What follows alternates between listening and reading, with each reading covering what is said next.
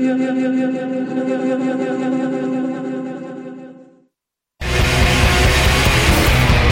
it's Alex from Mets, and you're listening to CHOQ Montreal.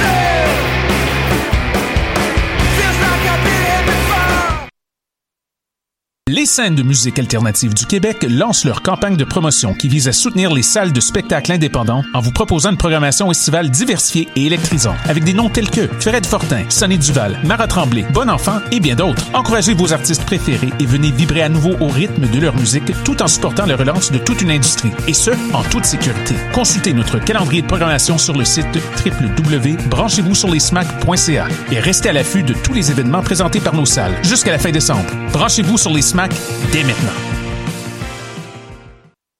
La saison théâtrale 21-22 d'Espace Libre est lancée. Huit propositions artistiques, un spectacle déambulatoire dans les rues du Centre-Sud, sept spectacles en salle et plusieurs spectacles offerts en web diffusion. Théâtre en extérieur, comédie, drame historique, documentaire, drag king, cinéma d'art, performance, cirque et cabaret font écho au titre qui résume la programmation. Rendre visible, rendre audible. Procurez-vous vos billets dès maintenant sur espacelibre.qc.ca. Anticipe le renouveau et offre-toi la meilleure des chances d'en faire partie. Le festival Vue sur la relève est à la recherche des talents encore cachés qui donneront au Québec culturel de demain sa couleur. Tu œuvres professionnellement dans l'une des disciplines des arts de la scène, comme Lydia Kipinski, Evelyne de la Chenelière et de nombreux autres avant eux. Ne manque pas la chance d'embarquer dans une expérience déterminante pour l'avancement de ta carrière en foulant les planches du festival en mai prochain. Propose ton projet en ligne jusqu'au 31 octobre à vue sur la relève Choc est fier d'être partenaire médiatique du Festipod, un festival de podcasts à Montréal. Les 2 et 3 octobre prochains, on t'invite à assister en direct ou en ligne à l'enregistrement d'un de tes podcasts favoris de Choc, la nouvelle école des surdoués, le Clash ou même Dessy et des Raies. Avec sa programmation de plus d'une dizaine de podcasts à écouter, le Festipod va être l'événement le plus divertissant de l'année pour tes oreilles. Achète tes billets dès maintenant au festipod.com.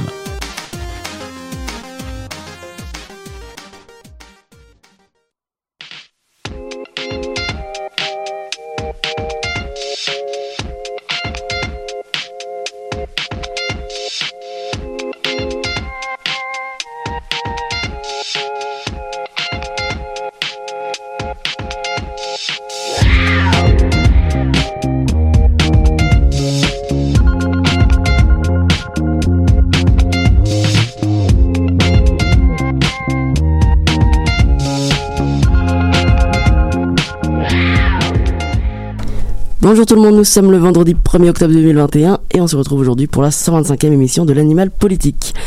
Hier, jeudi 30 septembre, ça ne vous aura pas échappé, c'était la journée nationale de la vérité et de la réconciliation. À l'occasion de cette journée, nombreuses sont les personnes qui, portent un chandail, qui portaient un chandail orange. La question c'est pourquoi? C'est parti pour un cours d'histoire. Je te vole ton travail, James. Alors, la journée du t-shirt orange vient de Phyllis Webstat. Euh, tu m'arrêtes si je me trompe. En 1973, elle est, elle est âgée de 6 ans et elle est arrachée à la communauté autochtone euh, pour être envoyée dans un pensionnat de Colombie-Britannique.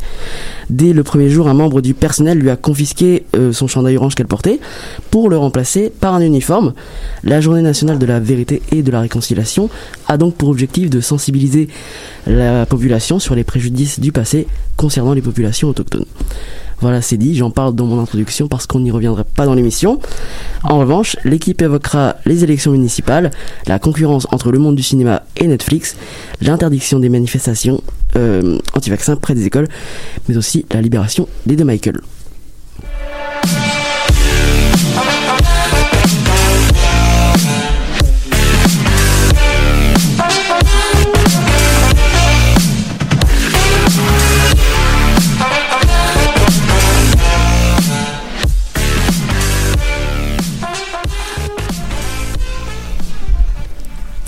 Alors que les élections fédérales sont derrière nous, le 7, le 7 novembre prochain, les Québécois euh, des municipalités de notre belle province, de la belle province, Bah oui.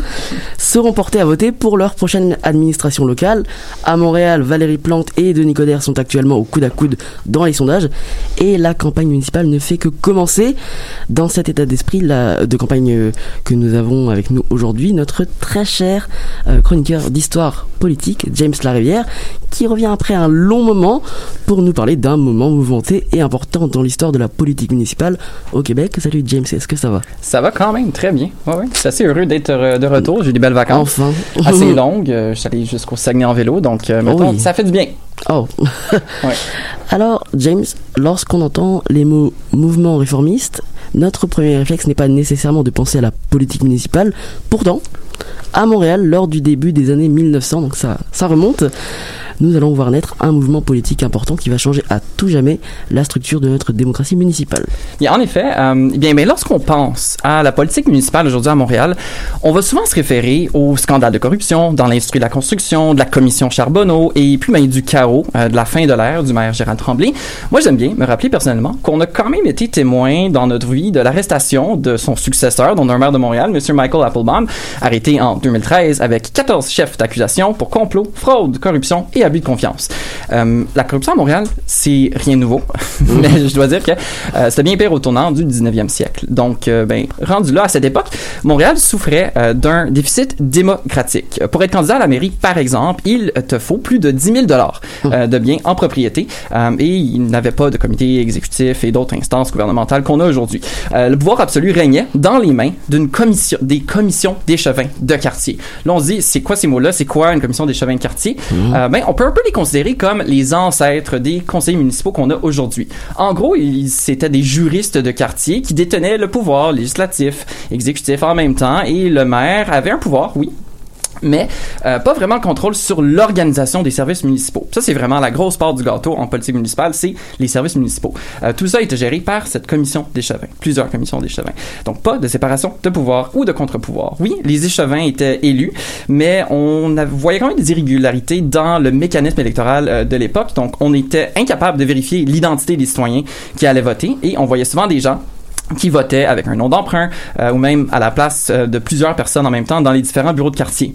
Donc l'être humain étant un animal corruptible, hashtag l'homme est un loup pour l'homme, hashtag Hobbes, euh, on peut donc imaginer que les échevins pouvaient facilement contourner la démocratie, puis ben, ainsi préserver leur prestigieux poste et les avantages qui sont liés.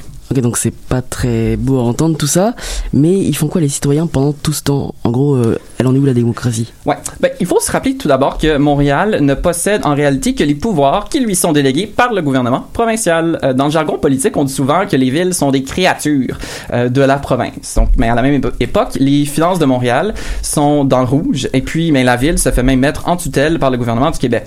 On voit une coalition de citoyens qui est inspirée par le mouvement progressiste réformiste des États-Unis, euh, qui est aussi basé à New York, dans les grandes villes, qui se forme et ben, ce mouvement-là milite activement pour mettre la lumière sur la corruption des échevins de la ville. Leur but, ben, briser les machines politiques corrompues, souvent menées par des hommes politiques forts, charismatiques, souvent considérés comme des, des, des, gros- des bons boss, euh, mettons, et amener une plus grande démocratisation de l'appareil municipal. Euh, le mouvement, quand même, prend une ampleur et réussit à gagner le pouvoir en 1910, euh, mais sont quand même défaits aux élections de 1914 aux mains de Médéric Martin. Euh, moi, je le considère un peu, ben, plusieurs le considèrent comme le premier maire populiste de Montréal. On va parler un peu de lui dans un instant, mais il est quand même très important à l'histoire. Ce qui va changer la game à Montréal, c'est la création d'une commission d'enquête sur la corruption et puis la publication du rapport Canon euh, en 1909. Moi, j'aime bien cette commission Canon, ça, ça frappe fort. Euh, ben, notamment, on y apprend que plus du quart des revenus annuels, pensez-y, 25% du revenu de la ville, qui était 5 millions à l'époque, euh, était dépensé en pots de vin donc, et envers les employés pour des contrats de courte durée, souvent éphémères. Euh, et en plus de ça, ben, la majorité des, échevins qui administraient euh, les grandes commissions, donc de police, de feu, tous les grands services essentiels, ben, ils le faisaient dans l'intérêt de leurs parents et de leurs amis. Euh, on voyait aussi un système de distribution de contrats, et puis où est-ce que des emplois se faisaient donc au détriment de la ville euh, et des contribuables. Je vois quand même un beau parallèle avec la commission Charbonneau et la distribution des contrats de construction. L'histoire se répète, c'est quand même assez évident. Eh bien, il coûtait euh, jusqu'à 250 dollars pour devenir policier, euh, ce qui équivaut à 8500 aujourd'hui. Et puis, euh, le prix des contrats de construction était gonflé de 29% pour le déneigement. 50, po- euh, désolé, construction était gonflé de 29% et 50% pour le déneigement. On a même vu un ancien journaliste qui a flairé une bonne affaire, puis qui a su avoir euh, détourné 50 000 à 100 000 dollars, ce qui équivaut à 1,2 à 2,4 millions aujourd'hui euh, pour un contrat un peu louche. Donc, dernier exemple accablant. Écoute, la liste est longue. hein. le rapport, il fait 103 pages, donc je l'ai pas tout lu. je vais pas vous mentir. Euh, mais la commission a quand même découvert aussi que Montréal avait son Monsieur 5% un échevin qui était responsable de l'entretien de l'hôtel de ville, puis qui exigeait un 5% de pourcentage sur tous les contrats qu'il octroyait. Ok, euh, donc euh, corruption, magouille, commission, rapport et j'en passe. Ouais. On peut comprendre que la situation est plutôt critique, Mhm. mais euh, qu'est-ce qui va changer au juste après tous ces scandales? Ouais, ben deux mois avant le dépôt du rapport euh, du commissaire Canon, les citoyens de Montréal approuvent, il y a une grande, un grand vrai référendum qui se fait, et ils approuvent avec une majorité écrasante euh, la réduction du nombre des échevins. Donc il y en avait 48, c'était beaucoup trop pour Montréal à l'époque, et l'établissement d'un bureau de contrôle. Hum, on voit en même temps euh, arriver le concept du conseil de ville, où est-ce que les échevins doivent maintenant agir au nom de la ville plutôt que leur quartier. C'était vraiment, le pouvoir était dans les quartiers euh, auparavant. On voit aussi une nouvelle charte qui est instaurée euh, en 1921 qui crée un peu la base de notre système actuel euh, de, politique sur le fonctionnement de la ville. En gros, ben, plutôt que d'avoir des conseillers échevins qui travaillent pour les intérêts d'une certaine élite de quartier, ben, Montréal se voit doté d'une structure de gouvernement centralisée qui théoriquement limite les influences corruptibles provenant des quartiers et le système de pot de vin. Euh, et puis, ben, c'est à la même époque qu'on voit l'entrée en scène de notre très cher Médéric Martin. Le fameux. Oui, ben c'est un fils d'un des pionniers du quartier Saint-Marie, donc le quartier, un ancien quartier travailleur juste à côté de Lucam. Puis, ben Martin, il devient quand même populaire comme ouvrier cigarier euh, avant de créer sa propre entreprise. Donc, il s'appelle c'est un cigare populaire. Ça s'appelle le Martin, le cigare des cinq travailleurs. Puis, euh, ben, c'est un député fédéral en même temps pour le gouvernement de Wilfrid Laurier. Euh, il est élu échevin en même temps et il devient très populaire par ses prises de position favorables à des meilleures conditions de travail pour les employés municipaux et on doit dire francophones euh, à Montréal. Son nom euh, est aussi associé à celui de la gang des 23. C'est quoi la gang des 23? Ben, c'est un groupe d'échevins qui contrôle le patronage municipal. Donc, il n'a pas tant aimé l'enquête canon. Euh, Encore des histoires de corruption. et- Ouais, c'était vraiment ça un peu euh, ce qui dominait la politique municipale à Montréal à l'époque. Euh, oui, l'enquête Calon vient déranger temporairement ses plans. Il perd son siège euh, en 1910, mais il revient rapidement sur la scène à l'hôtel de ville. Il fait campagne sur un populisme francophone, euh, puis il s'attaque aux échevins anglophones. Avec succès, il devient maire de Montréal en 1914 pour trois mandats. Euh, dernier point de note, la victoire de Martin, ça brise un peu la tradition à cette époque qui voulait qu'un maire de langue française alterne avec un autre de la langue anglaise. Ça sonne également le retrait euh, des milieux d'affaires anglophones de la scène politique montréalaise. Et en fait, depuis cette date, Montréal a jamais été dirigé par un anglophone à la mairie. Euh, Michael Applebaum, c'est une exception, mais il n'a pas été élu. Ouais. Et donc, on peut dire, euh, est-ce qu'on peut dire en fait que son élection marque un peu la déconfiture, si je peux me permettre, du mouvement réformiste à Montréal? Ben, on peut dire ça oui et non, euh, mais Martin s'en cachait mal. Lui, ses échevins acolytes, ben, il rêvait toujours un retour aux vieilles commissions ont pu disparaître en 1910. Mais j'irais même à dire que l'élection de Martin représente jusqu'à aujourd'hui la dualité des courses à la mairie de Montréal. Donc ça a un peu changé euh, tout le paradigme qui existe jusqu'à aujourd'hui. Donc c'est mon opinion, mon analyse. Mais d'un bord, on a des mouvements progressistes citoyens qui sont souvent formés autour de coalitions larges, ralliés autour d'un ou plusieurs thèmes communs. Moi aujourd'hui, je pense à Projet Montréal, donc leur slogan qui était euh, une ville qui se construit au nous. Donc quand on parle d'environnement, de logement, de, de qualité de vie dans les quartiers, ben c'est Projet Montréal. C'est une équipe. Et de l'autre bord, nous avons euh, une équipe qui est formée autour d'un chef fort et populaire qui semble être l'homme de la situation, capable de gérer les choses, puis qui projette une erreur de compétence. Je vais vous laisser un deviner c'est qui. Denis Coderre. Ah, ben on a un peu vu ses affiches euh, avec sa grosse face qui dit compétent juste en dessous. Ça représente bien cette culture du bossisme qui euh, survit encore jusqu'à aujourd'hui. Mm. Le taux de participation aux élections municipales se situe environ en moyenne entre 40 et 50% euh, particulièrement bas pour les jeunes de 18 à 35 ans. Donc, par exemple, dans le district de Peter McGill, juste à côté euh, de la place des spectacles, où est-ce qu'il y a le plus haut taux de pourcentage de personnes jeunes de 18 à 35 ans, le taux de participation est à 29% aux dernières élections municipales. Donc, les jeunes ne votent pas, puis c'est pas nouveau. C'est un peu mon, mon shout-out de la fin. Donc, moi, j'ai j'ai foi aux Montréalais, puis, mais en leur capacité de voter de façon éclairée aux prochaines élections, peu importe pour qui tu vas voter. Euh, mais le 7 novembre prochain, les amis, allez aux urnes. Euh, J'avais juste une question. Tu dis 40 à 50%. Est-ce que c'est représentatif? Est-ce que c'est c'est beaucoup euh, comme mo- moyenne de taux de participation? Ben, ça peut me le dire. Est-ce que 40 à 50% Bah, c'est pas pour très toi, représentatif. c'est représentatif d'une majorité de la population? C'est débattable. On peut. C'est un, un habitant sur deux, mais euh, pas. Ça va des fois plus que 50 En effet, on a, on a vu des taux, mais la moyenne environ se situe à ça, là, si on fait, va dans, dans les époques. Là, peu importe. Ok. Ouais. Euh, bah, merci euh, James pour cette euh, première chronique de l'année.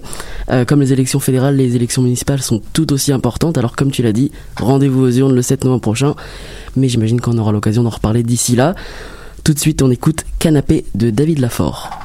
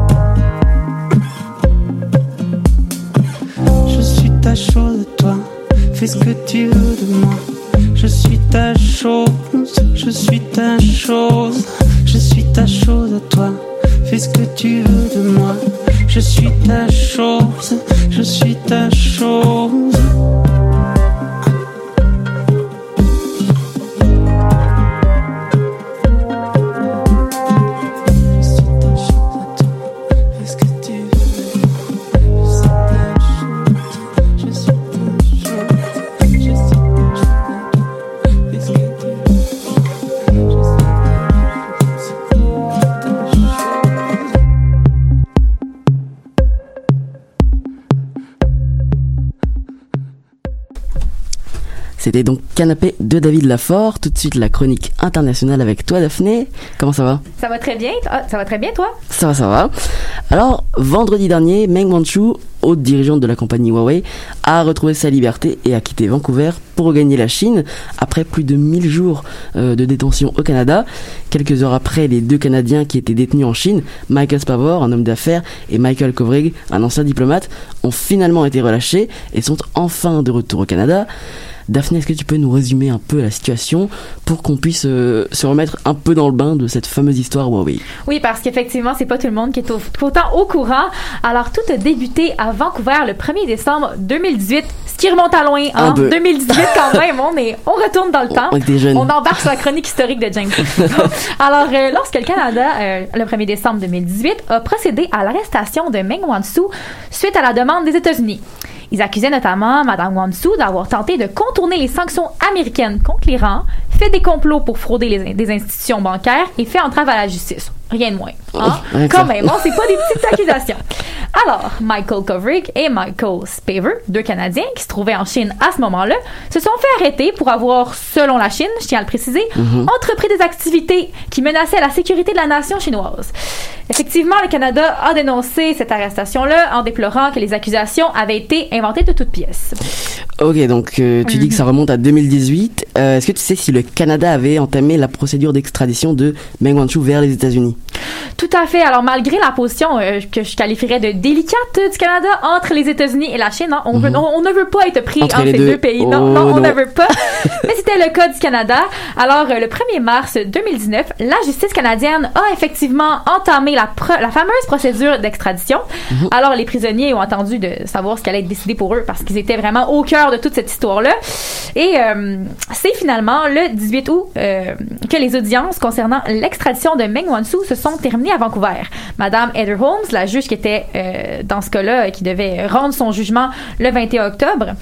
Mais Finalement, bon, les choses se sont terminées plus tôt que prévu et Meng Wanzhou et le département de la justice des États- des États-Unis sont arrivés à un accord de réparation le 24 septembre. Qu'est-ce que c'est ça, un accord Ouais. de réparation? C'est pas tout le monde qui le sait, mais en gros, ça veut dire que Madame, euh, Madame Wanzhou peut retourner en Chine en acceptant de se soumettre euh, à certaines conditions. Évidemment, ça va impliquer que le Canada abandonne aussi la procédure d'extradition vers les États-Unis. Et donc là, à la suite de, cet accord et de cette libération de Madame Wanzhou, Mhm. Les deux Canadiens se sont fait libérer, comme par hasard. Étonnant. comme par étonnant.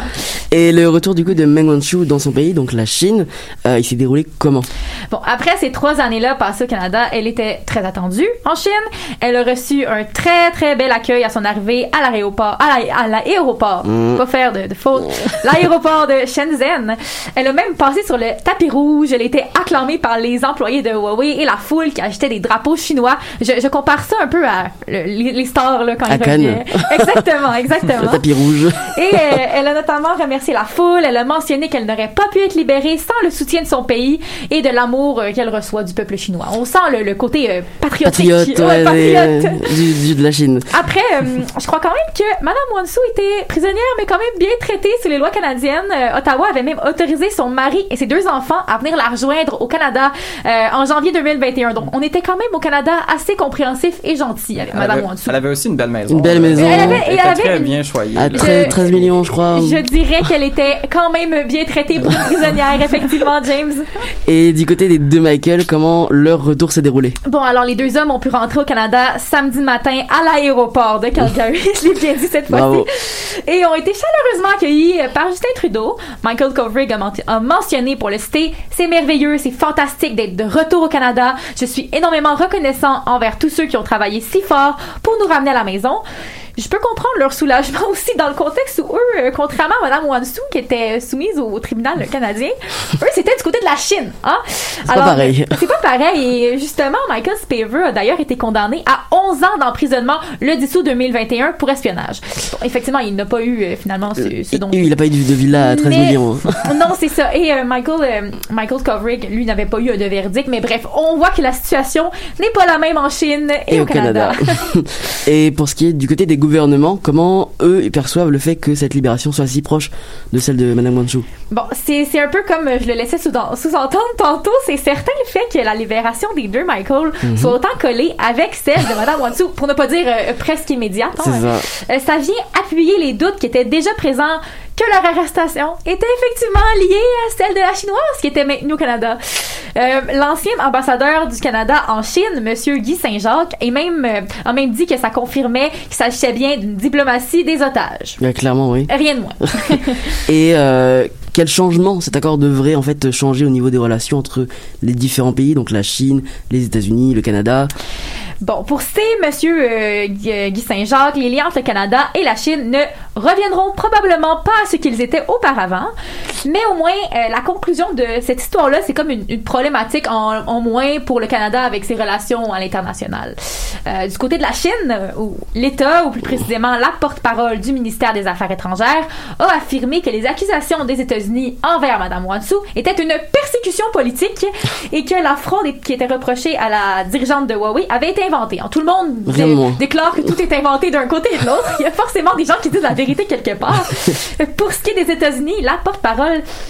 de la Maison Blanche, alors Madame Jen Psaki a souligné que l'abandon des poursuites de la part des États-Unis envers la directrice de Huawei, ça ne signifiait pas, ça ne signifiait pas non plus que euh, leur politique étrangère face à la Chine avait changé. Il faut être bien clair sur ça, et que la Chine allait rester aux yeux des États-Unis comme res- étant responsable des actes de violation des droits humains qu'elle a fait dans le monde. Alors voilà, tout, tout est dit. Ce n'est pas du tout le symbole d'une belle réconciliation parfaite. C'est simplement, je le qualifierais d'un accord pour essayer de diminuer les impacts sur tous les pays. Et nous, au Canada, on ne peut seulement qu'en être heureux. On, a- on a évité les, les conséquences hein, d'un côté de la Chine, Ouais. ne pas trop entacher les relations, garder notre allié des États-Unis avec nous. On Euh, s'en sort pas mal. On s'en sort pas mal, mais c'était vraiment Même si euh, Guy Saint-Jacques dit que les relations reviendront pas comme auparavant, mais Non. c'est toujours ça, on a sauvé les meubles. On était vraiment pas dans une belle position. Honn- Honnêtement, comme je disais tantôt, s'il y a bien deux pays entre lesquels tu ne veux pas être, c'est bien entre les États-Unis et la, Et la Chine. Peut-être la Russie non plus, ça serait pas tout à fait agréable, mais je, je mentionne juste euh, que ça devait pas être une très belle position pour ceux qui étaient euh, à la charge de cette affaire. Moi, j'ai, moi, j'ai bien aimé le fait que la Chine a dit qu'ils étaient malades et que c'était ça leur raison un peu Ah, pourquoi toutes sortes de ils raisons. devaient, ils devaient On peut trouver au toutes les Canada, raisons, qu'il y avait des problèmes de santé, donc c'était assez... euh, ça m'a fait sourire. Co- Comme je dis, tout le monde est fautif là-dedans, mais personne, personne, personne n'a rien fait, mais tout le monde est fautif. hein. C'est, c'est, euh, voilà. Bah, L'important c'est qu'il soit revenu au pays Oui. et que Madame Wanchu soit retournée en Chine. Oui, elle était très, les Chinois étaient très, très, très, très heureux de la revoir. Très heureux. Euh, merci Daphné pour cette chronique internationale qui revient sur cette affaire qui a quelque peu entaché donc les relations entre le Oui. Canada et la Chine. Tout va bien qui finit bien. Pas, Presque- pas presque si pire, bien. Pas si presque bien. À présent, je vous propose d'écouter Quiet interprété par Veda.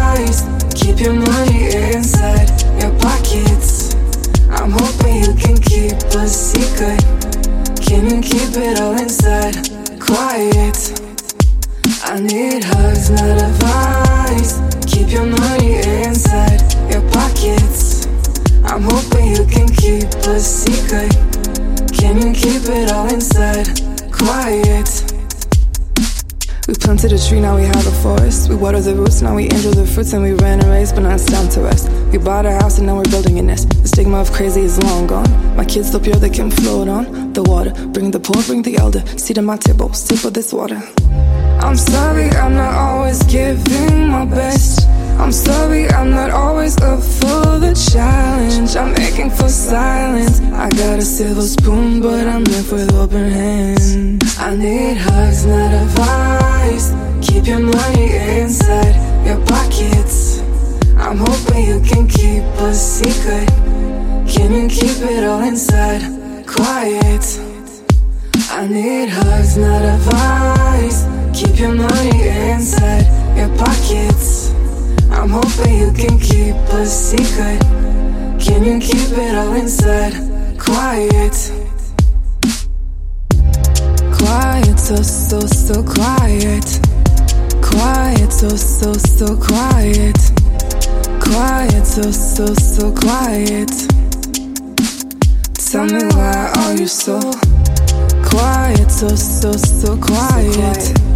Quiet, so, so, so quiet. Quiet, so, so, so quiet.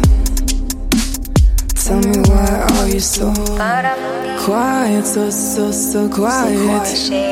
Quiet, so, so, so quiet. Quiet, so, so, so quiet.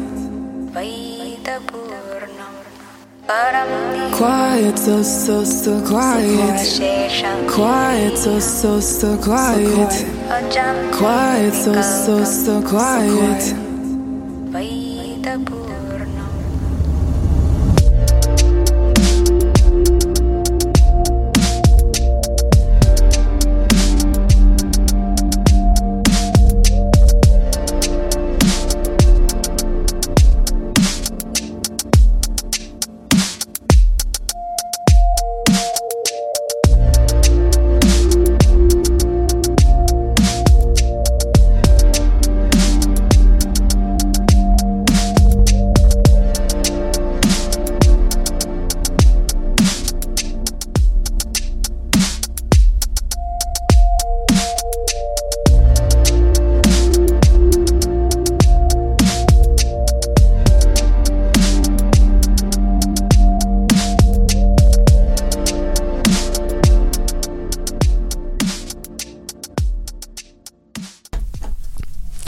Retour après cette pause musicale, on attaque avec la chronique éducation présentée par Camille. Alors déjà, est-ce que ta colère de la semaine dernière est retombée? Ah, je vais, je vais pas te mentir, pas encore, mais euh, ça va toujours bien de mon côté, donc c'est le principal. Et toi? Non, ça va toujours bien. Euh, pareil, hein, euh, même si la chronique de la semaine dernière, c'est vrai, Ouais. était un peu révoltante. Un peu beaucoup. mais on va se remettre. Ouais. Soyons forts.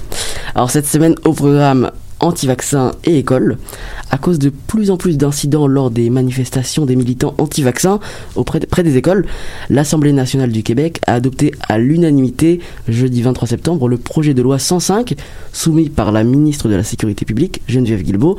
Cette loi spéciale vise à interdire les manifestations des anti-vaccins à moins de 50 mètres des écoles, incluant donc les garderies, les établissements de santé, mais aussi les centres de dépistage pour la Covid-19. Alors Camille, elle a quoi de particulier cette loi? Alors la particularité, c'est que dans les faits, elle ne va durer que 30 jours pour le moment. C'est un peu le même système qu'avec les mesures sanitaires et tu vas comprendre pourquoi. À la fin en fait de cette échéance, le gouvernement peut décider si oui ou non il peut prolonger cette loi. Bien sûr, il n'est pas tenu d'attendre les 30 jours pour décider s'il faut la prolonger. Ça dépendra des événements puisqu'on parle quand même de la sécurité des enfants et des établissements de santé. Donc soit elle peut durer jusque 30 jours comme elle peut durer 3 fois 30 jours ou que sais-je. Par contre, cette loi s'applique uniquement aux personnes anti-vaccins, anti-mesures sanitaires. Si un professeur veut manifester pour une raison quelconque, il peut, tant que ça touche pas à la Covid directement. Je vais aussi ajouter par rapport à ces 50 mètres, ça n'enlève pas le droit de manifester. Tu peux le faire, tu as le droit de manifester, parce que c'est un droit, mais dans un rayon extérieur à, ce, à, ce- à ces 50 mètres. Donc 51 mètres, on peut manifester. Voilà, c'est ça. Certes, ça restreint les, les droits de la liberté d'expression, ça restreint aussi le- les droits pour manifester, mais ça encadre aussi. Je dis pas que c'est bien ou que c'est mal, et là je vais citer euh, Monsieur Patrick Taillon, professeur en droit constitutionnel à l'Université Laval, qui résume la situation ainsi sur LCN. Oui, il existe une liberté de manifester, une liberté d'expression garantie par la Charte canadienne des droits et libertés, mais cette liberté n'est pas absolue, elle peut être encadrée et limitée. Bon, c'est déjà bien, ça permet de préserver les écoles, on peut dire, ça. et d'éviter que de plus gros incidents se produisent. Euh, alors je sais pas si je suis dans le thème, euh, mais il me semble qu'il y avait déjà eu une loi un peu dans le même style. Pour un même contexte, ben, du coup non, parce que la Covid n'existait pas Ah oui. avant, mais l'Assemblée nationale avait déjà adopté une loi pour empêcher les manifestants anti-avortement euh, de manifester et accéder aux cliniques prévues à cet effet à moins de 50 mètres. Donc la seule nouveauté qu'on observe en ce moment, c'est l'apparition de sanctions. Ok, par sanction, tu veux dire quoi? Est-ce que tu peux nous en dire plus? Alors, les sanctions, ils vont plus se concentrer sur des amendes dépendant des faits. Ça peut aller de 1000 dollars jusqu'à 6000 dollars pour des manifestants. En revanche, pour toute personne qui menace, intimide une ou plusieurs personnes sur les lieux, on peut passer de 2000 dollars à 12 000 dollars, si c'est beaucoup. Sympathique. Donc ça va être beaucoup du cas par cas, Mhm. ça, ça dépend vraiment de ce que tu as fait. Je vais y revenir aussi sur les sanctions en général. Donc il faut savoir que la ministre Guilbeault a rejeté la demande de Marwa Ri- Rizki, pardon, député de la circonscription de Saint-Laurent pour inclure des peines d'emprisonnement dans les sanctions. Donc euh, il y a eu un nom dessus, ça se limitera juste euh, aux amendes. Mhm. Mais là tu vas me dire, d'accord, pas d'emprisonnement, mais pourquoi des manifestants ne continueraient-ils pas de manifester? C'est ça eh bien parce qu'en fait il y a un droit d'injonction et là je vais citer les paroles relayées dans un article de Radio-Canada de Guylaine Ba- Bachand, avocate spécialisée en droit civil. Si quelqu'un ne se conforme pas, continue de faire des manifestations dans le 50 mètres, accumule les amendes, il pourrait y avoir une injonction contre lui et les injonctions, à un moment donné, il y a des outrages au tribunal qui peuvent s'ajouter, et même des peines plus sévères, note-t-elle. Donc c'est sûr que niveau sanctions, tout a été prévu. Ok, donc ça part de pas très fort, puis si ça se ça. reproduit, euh, ça, voilà. fait, ça fait mal de recevoir 12 000 dollars quand même. cas, ouais, c'est sûr que 12 000 dollars, euh, personnellement, je prends pas le risque. Euh, mais ça n'engage que moi, bien sûr. Est-ce que tu sais si cette loi a déjà été bravée? Alors malheureusement, oui. À peine 24 heures. Ah oui, 24 très heures. court. Après que la loi ait été adoptée, euh, François Amalega Bitondo, qu'on voit récemment dans, dans les médias, a bravé la loi où dans une vidéo de 25 minutes, euh, il explique se tenir à moins de 50 mètres d'une école. Il, il va même filmer euh, l'école en question. Il va aussi euh, ajouter qu'il est prêt à toutes les conséquences vis-à-vis de ses actes et qu'il veut dire la, véri- la, vé- la vérité, pardon, sensibiliser les jeunes.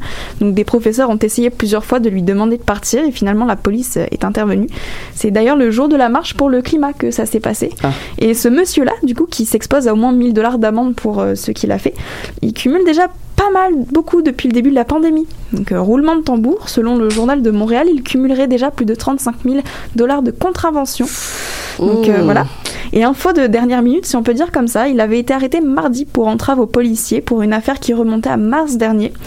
Et refusant de porter le masque et de respecter les mesures, la juge chargée de l'affaire a décidé hier qu'il restera détenu jusqu'à son procès. Ok, donc euh, il en est pas à son premier coup, ça c'est sûr. Euh, tu parlais d'une vidéo tout à l'heure où on le voyait, une vidéo de 25 minutes. Par curiosité, simplement par curiosité, est-ce que tu es allé voir cette vidéo? Eh bien Nicolas, tout journaliste se doit d'écouter chaque partie. Oh oui. Donc euh, oui, je suis allée voir cette vidéo qui a été quand même pas mal longue. Donc dans cette vidéo, il va dire que les morts de la Covid ne sont pas morts de la Covid, mais de maltraitance, avec Évidemment. même euh, un article à la pluie. Donc euh, il, il a même sorti que la police allait bientôt arrêter François Legault. Donc ça a été euh, 25 minutes où il a répété quasiment les mêmes choses. Il a essayé de s'approcher des élèves, des professeurs. Il s'est défendu en disant qu'il ne donnait pas des brochures, donc mais un article du journal de Montréal. Donc c'est pas mal ça. Donc la loi aura été respectée du moins pendant 24 heures. Ok, dis- tu m'as dit que tu finirais ta chronique par un fun fact. Je l'attends toujours, ce fun fact. Ah, tu vas pas être déçu. Ah. Donc, dans une chronique de Geneviève Peterson partagée sur euh, un article du Journal de Québec et qui s'appelle Lutter contre les manifestations dans les écoles avec de la musique, je viens de spoiler mon propre fun fact, c'est très fun, mais c'est pas grave. Donc, avant que la loi ne soit adoptée, les parents ont fait preuve de créativité, comme l'explique Hans Labry dans la chronique. C'est un, donc Hans Labry, c'est un parent. Donc, en entendant ces mesures à l'école Henri Bourassa à Montréal-Nord, tu pouvais entendre la chanson Eye of the Tiger de Survivor en boucle. Mais pourquoi? Euh, parce que les anti-vaccins sont aussi sauvages que des tigres. Ça peut être une bonne réponse, mais non, c'est à cause des droits d'auteur.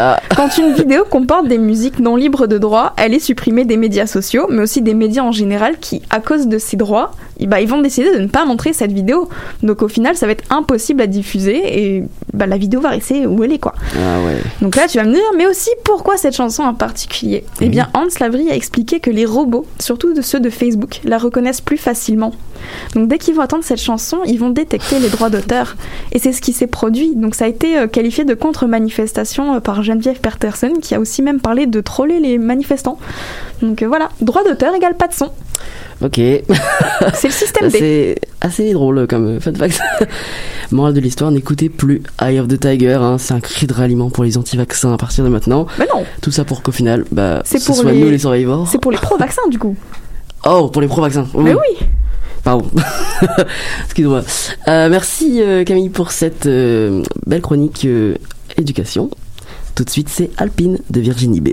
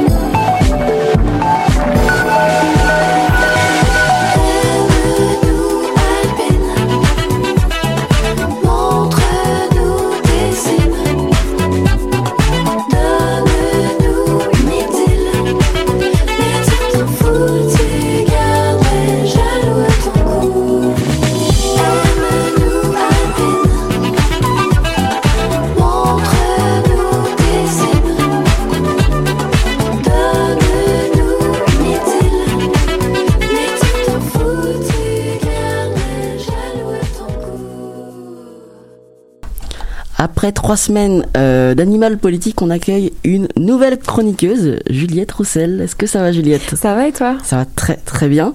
Alors, toi, tu feras la chronique donc culture une semaine sur deux. C'est ça.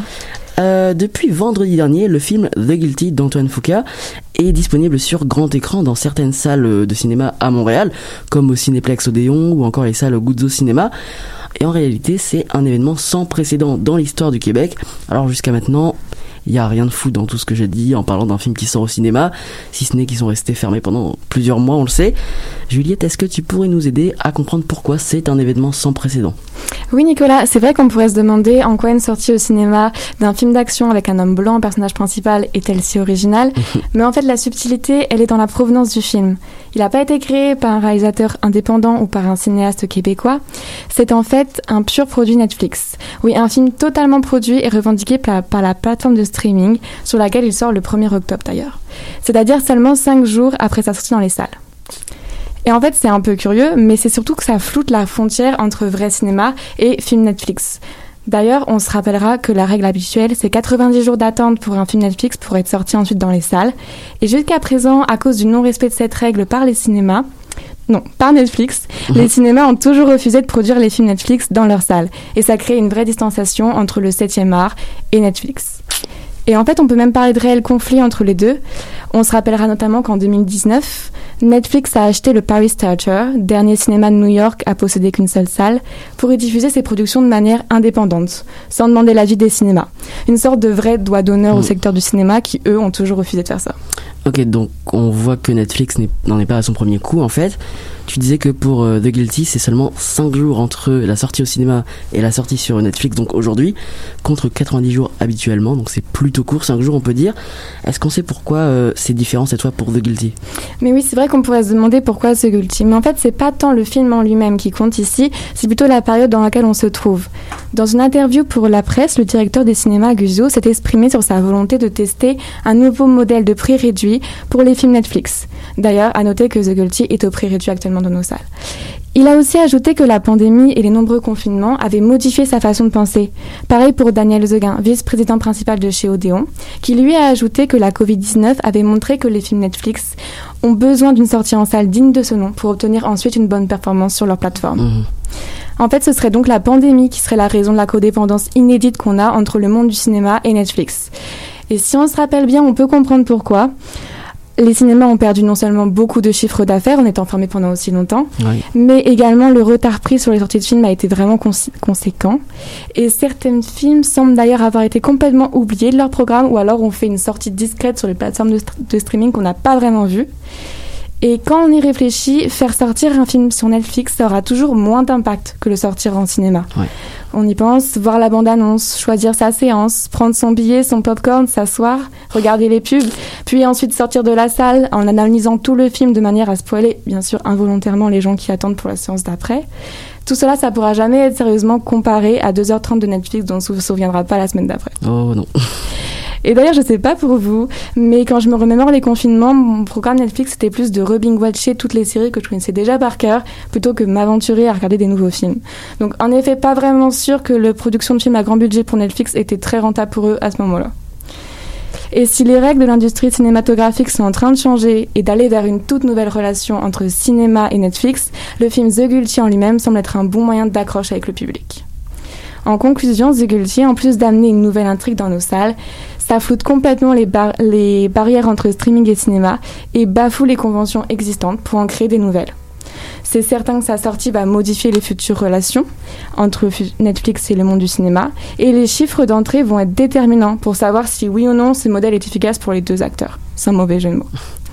La question qu'on va se poser maintenant, c'est est-ce que les abonnés de Netflix vont payer pour le voir au cinéma Ou est-ce que les purs cinéphiles vont accepter le côté abordable et cheap du film et ne pas lui reprocher d'en perdre sa qualité? L'affaire reste à suivre. Ouais, comme tu dis, l'affaire reste à suivre. C'est vraiment un phénomène, un phénomène pardon, nouveau qu'on remarque, euh, comme tu as dit, à cause des, des confinements. Euh, Est-ce que Netflix est l'avenir du cinéma hein? Une question qui mériterait probablement plus qu'une chronique. On termine nos écoutes avec Les gens, interprétés par Robert Robert.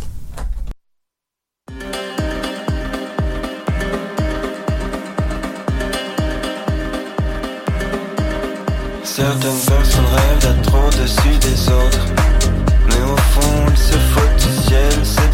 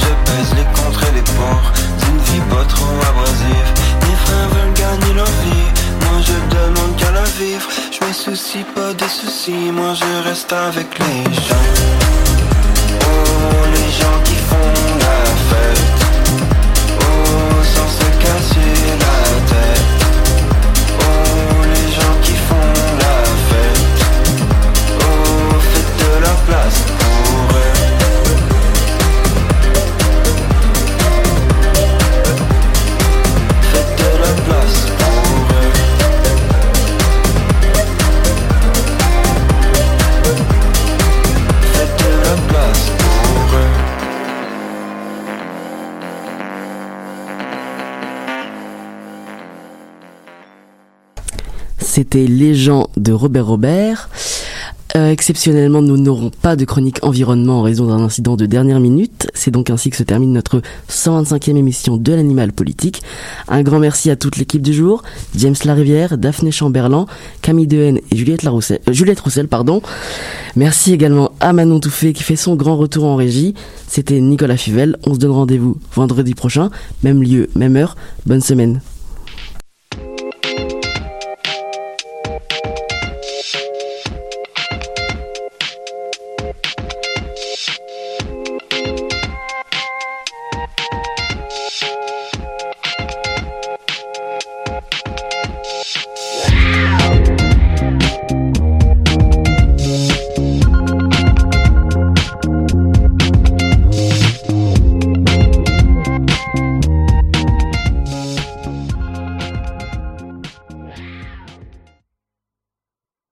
Scènes de musique alternative du Québec lancent leur campagne de promotion qui vise à soutenir les salles de spectacles indépendants en vous proposant une programmation estivale diversifiée et électrisante avec des noms tels que Fred Fortin, Sonny Duval, Mara Tremblay, Bon Enfant et bien d'autres. Encouragez vos artistes préférés et venez vibrer à nouveau au rythme de leur musique tout en supportant la relance de toute une industrie et ce, en toute sécurité. Consultez notre calendrier de programmation sur le site www.branchez-vous sur et restez à l'affût de tous les événements présentés par nos salles jusqu'à la fin décembre. Branchez-vous sur les SMAC dès maintenant.